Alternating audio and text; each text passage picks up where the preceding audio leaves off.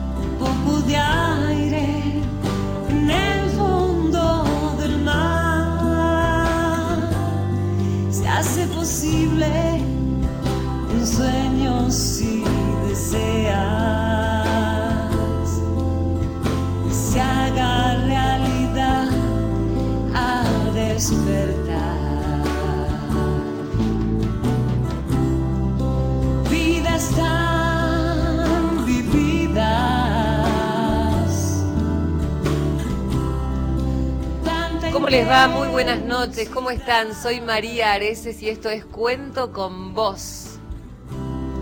Vale la pena arriesgarse y no renunciar.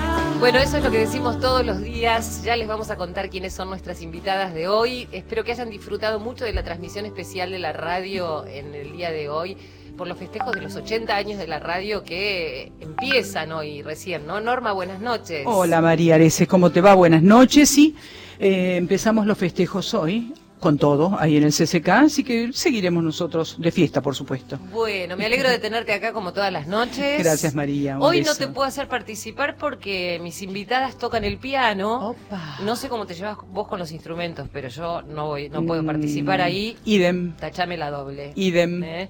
Bueno, y ya se están riendo. No, no, no. Esto, yo creo que este programa hoy, no sé cómo lo voy a llevar adelante, Norma. ¿Me das los teléfonos de contacto? Sí, como no, el WhatsApp 11 65 84 08 70, repito, 11 65 84 08 70. Muchas gracias.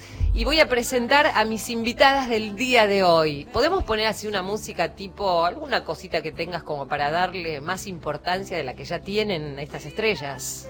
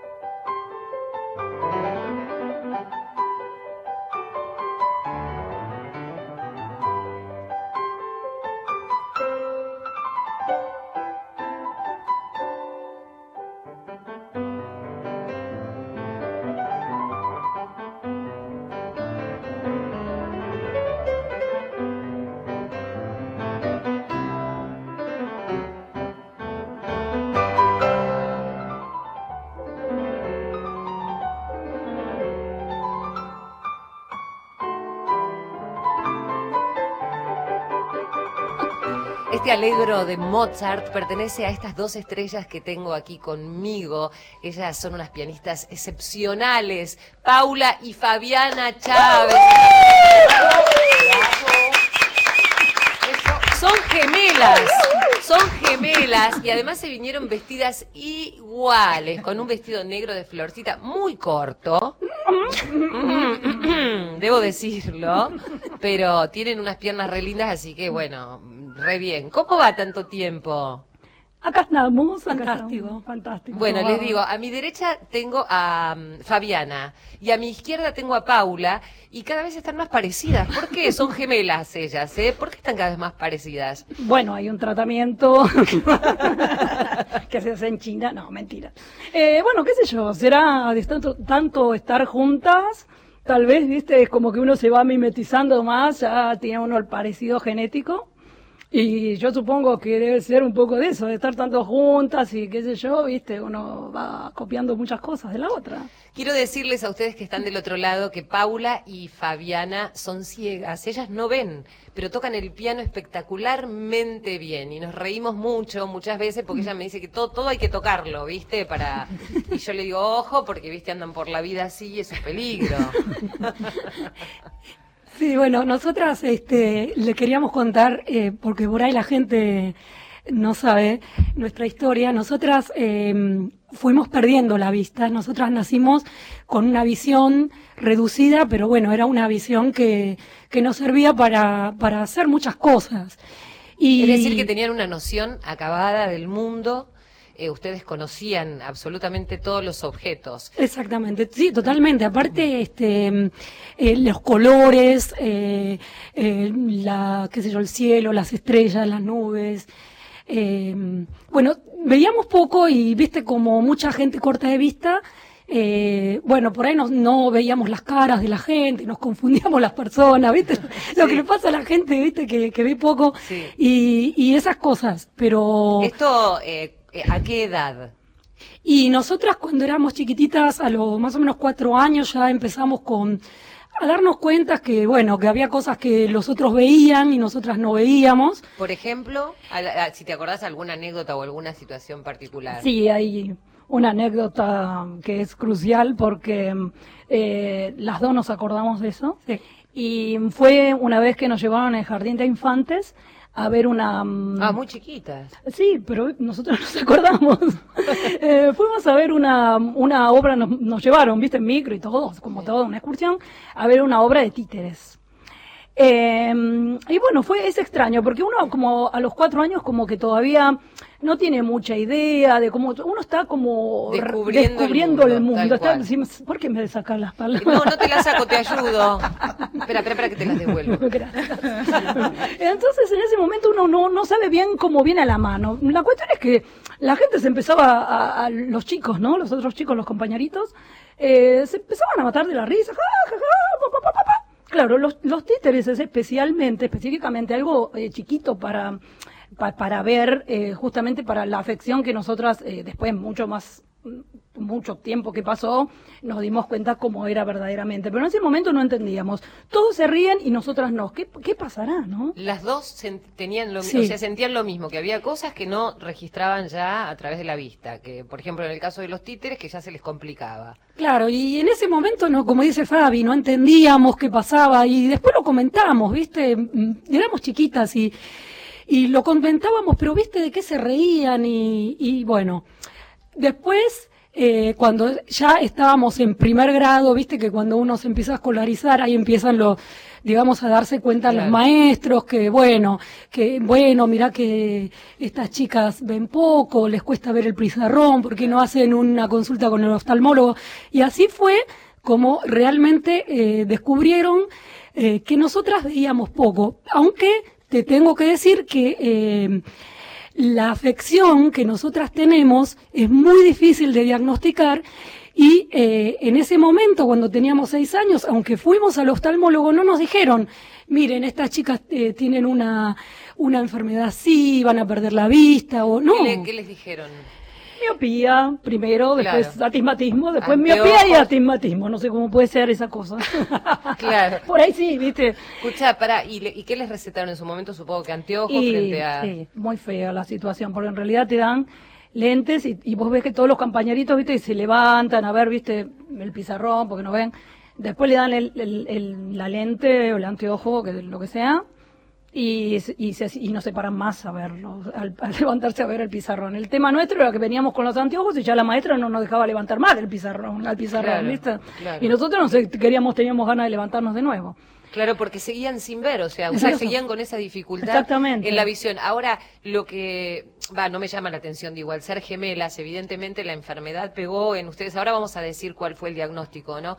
Pegó en ustedes de la misma manera y fue progresiva de la misma manera, ¿no? Y sí, casi igual. O sea, lo comentaban entre ustedes, yo no veo qué te pasa a vos, este... Y era, era como que, viste, como que nuestros papás era como estaban muy desorientados porque nos, nos decían todos diagnósticos erróneos.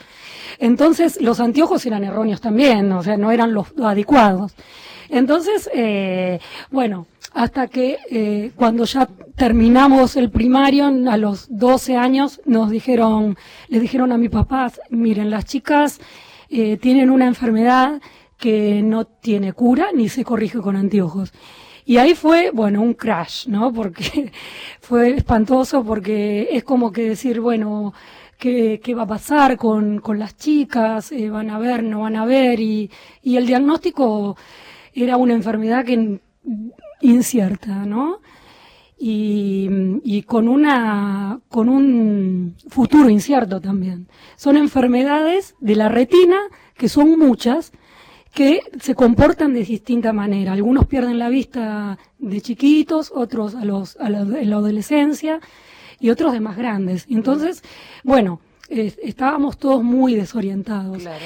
Y ahí fue eh, en este desoriente, digamos, general, que, que, que, que a papá se le, se le ocurrió la idea de decir, bueno, ¿qué, qué hago con, es- con esto, no? Con este diagnóstico así tan, tan incierto. Y ahí fue cuando papá nos compró el piano, porque a nosotras nos gustaba el piano de chiquita, la música de chiquitas, y él había sido pianista, eh, y bueno, se le ocurrió así de un día para el otro, un día trajo un piano. Y es lo que siempre contamos con Fabi, que fue como un enamoramiento a primera vista, porque La pelea en realidad, ¿no? Sí. un poco la pelea de quién, quién tocaba, viste, quién, a quién le tocaba el turno, a ver si la otra se distraía por algo. Claro, claro. Este, para, para sacarle el turno a Pero la tu otra. papá dentro de todo tuvo una frase para con ustedes, ¿no? Cuando, eh, o, o Sí. ustedes para con él, cuando se detectaron esto, lo hablaron en familia, contame. Claro, un poquito fue, bueno, eh, bueno, fue bastante eh, difícil, ¿no? Pero una de las cosas, cuando uno cae, primero, viste, dice cosas horribles y qué sé yo, pero de pronto, bueno, ustedes por lo menos son dos. Y eso es como que siempre Sí. que, nos, que, que nos pasa algo, que tenemos que afrontar alguna cosa difícil, eh, viene esa frase, ¿no? Pero ustedes son dos. Y es cierto, porque no es lo mismo llevar, digamos, esa cruz, porque a veces todo el día, esa cruz que lleva, ay, Dios se lo llevara, esa cruz, esas cosas horribles que te dicen. Pero eh, en cierta manera es cierto, sí, eh, llevar eh, eh, ese dolor a veces, eh, está bueno por ahí levantar el teléfono y decir, mira, me pasa esto y a mí también, y después al final terminarse riendo de una pavada y, y- y- cortar el teléfono de pronto vernos y, y- estar bien, porque está la está un otro, un par que es- está pasando por lo mismo que Absolutamente lo mismo, y además es tu hermana. Claro. ¿no? Desde lo, desde lo afectivo es la, la mayor contención. Ahora, eh, vos decías, bueno, nosotras eh, somos dos, hacemos todo juntas. Eh, sin embargo, y vos hablabas de una cruz, y la verdad que desde que las conozco nunca las vi llevar esto como una cruz. Y se mata de risa. O sea, yo estoy re seria y acá... No, qué sé yo, lo que pasa es que uno eh, es difícil. Uno eh, como encara eh, lo que le pasa es, eh, a veces muchos pasamos cosas difíciles y aparte, y a veces no son discapacidades o cosas que se vean y la gente tiene que sobrellevar cosas difíciles. Y hay, hay un montón de maneras de sobrellevarlas. Y cuando uno las sobre- sobrelleva, creo que lo que máximo que nos dio papá es esto, de decir, bueno, a ver, vamos a buscar una alternativa. Él trajo el piano y nos trajo la, la alegría, la música en nuestras vidas. Y para nosotras la música, como decía una periodista de, de Clarín, eh, la música llegó para, sal- para salvarnos. Y fue así. Yo creo que, que a través de la música nosotras pudimos, fue como el canal de, de poder sobrellevar eh, lo que nos pasaba, que a veces no es fácil. Por más que uno a veces se ría, o, o las cosas terminen, qué sé yo, este, musicalmente entre nosotras dos, este, eh, es eh, como un vehículo que a nosotras nos sirvió para, para, para ser felices. Y ¿no? han llegado alto, eh, Fabi, ¿eh? porque, digamos, estuvieron en Londres el año pasado. ¿Cuántas veces viajaron ya? Porque cada vez que yo, pues, estamos en Europa o estamos en algún lado, están repaseanderas últimamente. Mira, la- el año pasado fue fabuloso, 2016 fabuloso. Eh, estuvimos en una, eh, una gira europea que abarcó tres países. Primero est- estuvimos en la Cité universita- eh, universita- universitaria, déjenme decir, de París, que yo de francés cero, eh, que fue muy lindo. Ahí este, estuvimos, eh, fue una experiencia muy linda, estuvimos tres días, cuatro creo. Este, y tocamos un concierto muy bonito porque la gente, bueno, era una ciudad universitaria, eh, personas, estudiantes de, de todos los países, de lo que se te ocurra, eh, compartir nuestra historia así, eh, en vivo y tocar un poco y qué sé yo, y hablar, estuvo buenísimo. De ahí eh, nos fuimos a Bélgica, que ahí, el, Ah, eh, bueno. sí, de ahí, bueno, bueno, ahí eh, tocábamos muy cerquita de ahí, de, Bélgica, en una ciudad que se llama Breda, que está en Holanda. Eh, fue muy lindo ese concierto, pero fueron más de 200 personas eh, en una iglesia que está ahí en, en- no sé, mira, eh, la descripción es como un cuento de hadas, ¿viste?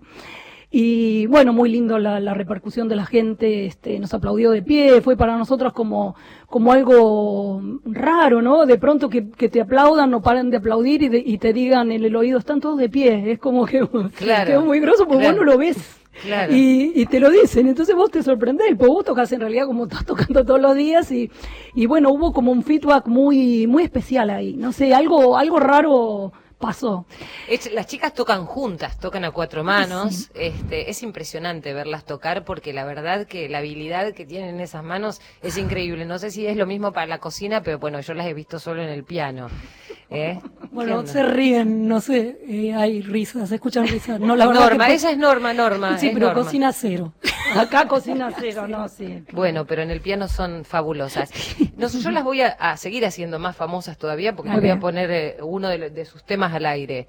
Vamos a poner este de las, la emperatriz de las pagodas. ¿Quieren que le contemos un poquito Sí, a la dale, gente? dale, contame de qué se trata el tema. Dale, este es un temita clásico, como digo yo siempre en los bares. Vamos a hacer un temita clásico, porque vos, bueno, empiezo uno que eh, nació y el opus no sé y cuánto. te dormís. Y, y bueno, es para entendidos, pero para bajarlo un poquito a la gente, yo a mí me gusta decir esto de vamos a hacer un temita clásico. Este temita clásico pertenece a una suite, o sea que es una, una serie de, de pequeñas eh, de pequeñas obritas, de pequeñas piezas, de pequeñas temitas. Varios, varios temitas, son cinco temitas que pertenecen a una suite que se llama Mi madre la oca, que Mamerloa en francés, de Maurice Ravel, que todo el mundo lo conoce por su famoso bolero. Y en este caso, bueno, no estamos tocando bolero, pero estamos tocando el tercer movimiento, el tercer, el tercer, la tercera pieza que se llama mm, La emperatriz de las pagodas. Es justamente una emperatriz que hay una, es la emperatriz la feucha. Es como una, una princesa que la convierten por un hechizo en, Fea. ¿cómo te diste cuenta? Esa que Sos vidente vos, yo no veo vos sos vidente, no es posible.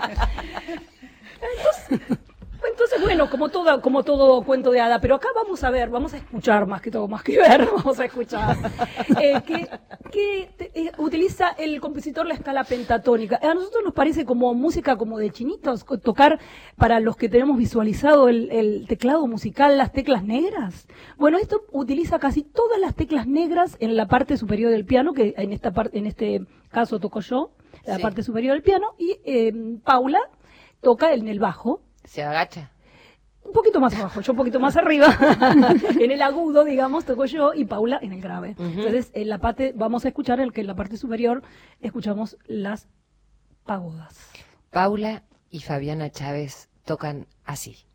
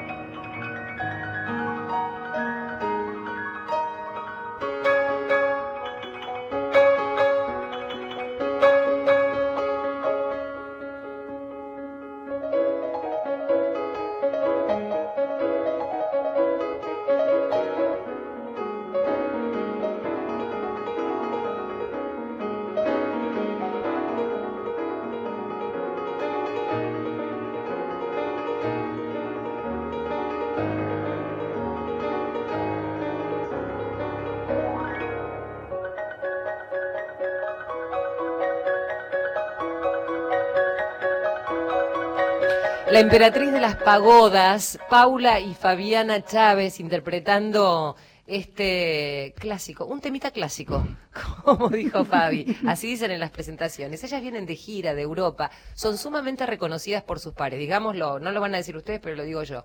Son muy reconocidas por sus pares. Si vos te enganchás recién con la radio, se estaban contando que eh, cuando eran muy pequeñas, muy chiquitas, em- empezaron a darse cuenta que había cosas que eh, las diferenciaban de otros chicos.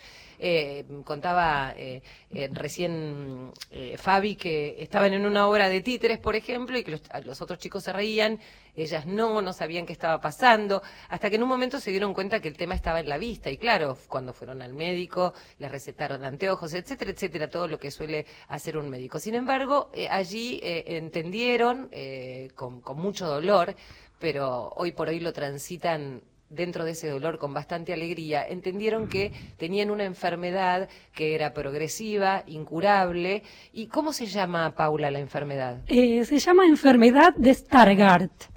Eh, es una enfermedad, eh, como vos dijiste, recesiva y es eh, genética. Eh, es- Las, las dos, o sea, ellas son gemelas. exacto. eh, pero tus padres, por ejemplo, Cuando es una enfermedad genética, Sí. eh, los padres, tanto mamá como papá, tienen que tener un gen. Un gen para esa enfermedad. sí, pero no tienen la enfermedad. Claro. O sea que mamá y papá no, eh, no eran enfermos ni sabían que tenían el gen, obviamente. Claro. Para que se dé la enfermedad en un gen recesivo, ambos padres tienen que tener el gen. En este caso se dio, hay una alta posibilidad que, que- que aparezca la enfermedad cuando los dos padres tienen el gen, y en nuestro caso se dio la enfermedad. Este, mm, eh, porque mamá y papá la tenían y nosotras eh, tuvimos la enfermedad. Eh, el tema de los eh, de estas enfermedades son difíciles de diagnosticar, como te digo, recién a los 12 años nos diagnosticaron y bueno, eh, es como que, que uno no sabe lo que le va a pasar, si se va a quedar ciego, si va a ver igual, si va... Y bueno, en nuestro caso eh, lo que pasó es- fue eh, que fue, en un momento se, se equilibró, pensamos que íbamos a ver así poquito, nos Sí. habíamos acostumbrado. que veían sombras, veían No, siluetas. no, venía- veíamos los colores, veíamos, Ah. veíamos eh, muy bien, o sea, con poca nitidez, pero veíamos muy bien. Bien. Eh, leíamos nuestras eh, partituras cuando empezamos a estudiar música en el conservatorio. eh, las partituras que nosotras leíamos eran en tinta, pero claro, lo único que sí, que como veíamos poquitito y no, los anteojos no nos servían, lo que hacía papá era transcribirnos las partituras en, en, en tamaño grande. Y bueno, no había esas tecnologías que hay ahora de, de poder eh, imprimir en grande. Entonces lo que él hacía, los hacía todo manuscrito. Nos hizo toda la carrera de piano. eh, el un genio total. Nosotros le debemos esto que es la música. Y este y bueno, y gracias a esto pudimos eh, terminar nuestra carrera eh, de- del conservatorio, eh, porque vos sabés que para música clásica se necesita sí o sí la presencia de una partitura. Claro. No, no podés tocar de oído, es como que vos tenés que tocar una partitura tal cual está escrita. Sí. Entonces, eh, así Qué nosotras Qué desafío, terminar. ¿no? Pensaba, porque, eh, digo, primero el, el- el traspasar la barrera de decir, bueno, vamos a aprender un instrumento, un piano, que no es nada fácil. Después traspasar la barrera de eh, no ver eh, las partituras, tener que rendir exámenes. Bueno, eh, han sido muchas pruebas muy difíciles y las han superado ampliamente. No, no, digo porque, bueno, y además, enseguida les vamos a contar, porque Fabiana, ¿seguís siendo docente? Y ahora ya me estoy dedicando un poquito, chanta me estoy ya. tirando un poquito a chanta, eh, pero bueno, sí, lo podemos contar.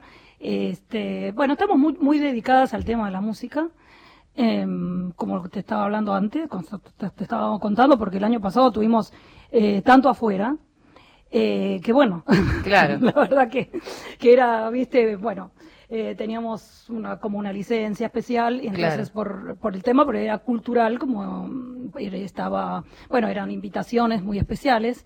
Eh, cuando estuvimos en Londres, que eso me olvidé contarte, eh, estuvimos tres veces ya. Eh, el año pasado estuvimos dos veces. La primera vez del año pasado eh, fuimos invitadas por la R- eh, RNIB, eh, que es la Royal National Institute for the. Blind. Entonces este quiere decir que es el, la, como, viene a ser como la, el Instituto de Ciegos de, eh, de ahí del Reino Unido, de la sede de Londres, porque tiene varias sedes, tiene una sede en Escocia, tiene otra en Gales, todo así. Y bueno, nosotros nos invitaron para conversar un poquito de, de, de qué manera nosotras habíamos encontrado, de, luego de perder la visión, porque Paula estaba hablando de esto, de, de la partitura que nos hacía papá en grande y los patterns visuales en, en caracteres ampliados. Pero ¿qué pasó cuando nosotros pasamos allá a no tener esa visión que nos permitía ver es- ese tipo de partituras? Entonces nosotros recurrimos al tema de la computación. Entonces, un programa que estaba diseñado para ciegos, eh, con braille y todo, bueno, nosotros nos era como inminente, viste todo y que La que tecnología y empezaron a descubrir estas cosas. Claro, entonces, ¿cómo hacemos? Y si hacemos el braille y que no tiene nada que ver con lo que venimos haciendo. Eh, bueno, ¿qué tal si utilizamos un programa que eh, como que nos dicte las partituras? O sea, que, que sea como hablado, ¿no? Entonces encontramos esto, un, un programa que, que, que habla, que va dictando las notas y que nosotros vamos memorizando. No fue fácil el Eh, cambio. ¿eh? claro, Porque vos claro, porque, a ver, estás acostumbrada, eh, es como más instantáneo, eh, digo yo, eh, la, la lectura. La vista sí. Claro. Es in- inmediato. Inmediato. Vos lo mirás y, y tocas. lo podés tocar. Esto es escuchar y repetir. O sea, Esto tiene es- como un delay, digamos. Es escuchar y vos te tenés, nosotras como siempre leímos partituras, Claro. no es de oído, nosotras escuchamos, nos imaginamos la partitura Ah. que nosotras antes leíamos y entonces de ese, de, todo ese proceso hace nuestra mente y de ese, desde a partir de eso las memorizamos y las tocamos. Increíble, ¿eh? Sí, es, es, bueno, es como una adaptación que le hicimos. Sí. Eh, hay muchos que nos dicen, ¿y por qué no estudiaron el sistema braille? Bueno, eh, esos, el sistema braille es espectacular, es uno de los sistemas más, es el sistema más usado por las personas no videntes. Pero cambiar de un sistema visual a un sistema táctil a nosotras no nos, no nos dio resultado. Claro, claro. A nosotras nos dio más resultado seguir con este aprendizaje visual que nosotros aprendimos desde chicas y pasarlo a través de, de, digamos, de, de- de lo auditivo eh, a nuestra mente como una, como una imagen y de, a partir de ahí memorizarlo. No sé si se entiende. Sí, sí, sí, perfecto, perfecto. Por eso les decía, yo imaginaba cómo ustedes hacían eh, todo el tema del oído, porque además se te agudiza en otro sentido, supongo yo, ¿no? El tacto, el Más o oído. menos, yo soy bastante sorda para ser ciega. Me desoriento bastante, bueno. Bueno, Esas bueno, cosas pero eso nos dicen, pasan ah, a todos. ¿Y vos cuál, qué otro problemita tenés? Bueno, hay a que este programa no se puede decir. Sí, pero sí, escuchame. Esta es una radio libre. Eh, no, bueno, este, el tema eh, de, de este que, bueno, es porque sos, porque perdiste la vista, entonces se te amplía todo, no sé, Eh, cómo- empezás a ver como pajarito sé no yo, sé. pasás a otra No sé qué dimensión, no sé, la gente se, Sí, se imagina cosas. Claro. Es que, eh, es que realmente uno. No, viste, yo no tengo, pasa- a mí me da cosa, porque yo digo, capaz que digo algo al, al- al lado de ellas en secreto y como la escuchan fuerte, digo, no puedo hablar mal de ustedes. No, ¿qué estará diciendo esto? Sí, de- eso sí, a veces nos damos cuenta de cosas que pasan alrededor nuestro porque las escuchamos. Claro, pero no, yo creo, perdón, ¿no? Que interrumpa, pero a veces es como que eh, un poco el sentido de la vista es distractor. Entonces uno está más distraído mirando. Es verdad Y cuando ¿eh? uno cierra los ojos, ¿qué le queda? Bueno, tocar, obviamente.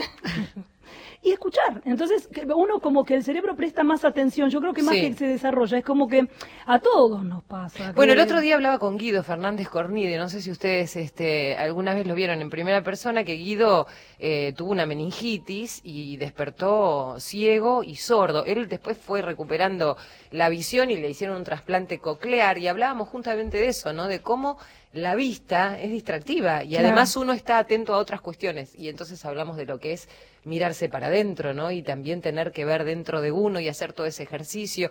Y me imagino todas las preguntas que, que se deben haber hecho ustedes en ese momento, ¿por qué? ¿Para qué?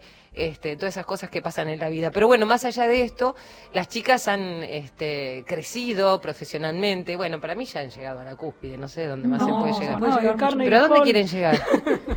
¿A dónde quieren llegar? ¿Estuvieron con- ¿No estuvieron hace poco saludando a Norma Argerich, que la fueron a ver y la reconocían y todo? Bueno, eh, escúchame, yo necesito el Carnegie Hall. Cuando yo vengo acá no me pusiste la música de Hollywood. Ah, escúchame, pará. ¿Tienen después una música de Hollywood? Porque me dice que después quieren ser estrellas de Hollywood. Sí, Ahora, ahora cuando volvemos las ponemos. Claro. Eh, y antes les voy a dejar, ¿viste cómo hacen en general en los programas de tele o en la radio que las dejan una pregunta pendiente para que la gente se quede del otro lado? Sí. Ok. ¿Ustedes sienten, mira con la voz que te la digo, la voz que te gusta a vos, A ver. que han cumplido un sueño? Estás escuchando Cuento con vos. Estás escuchando Nacional.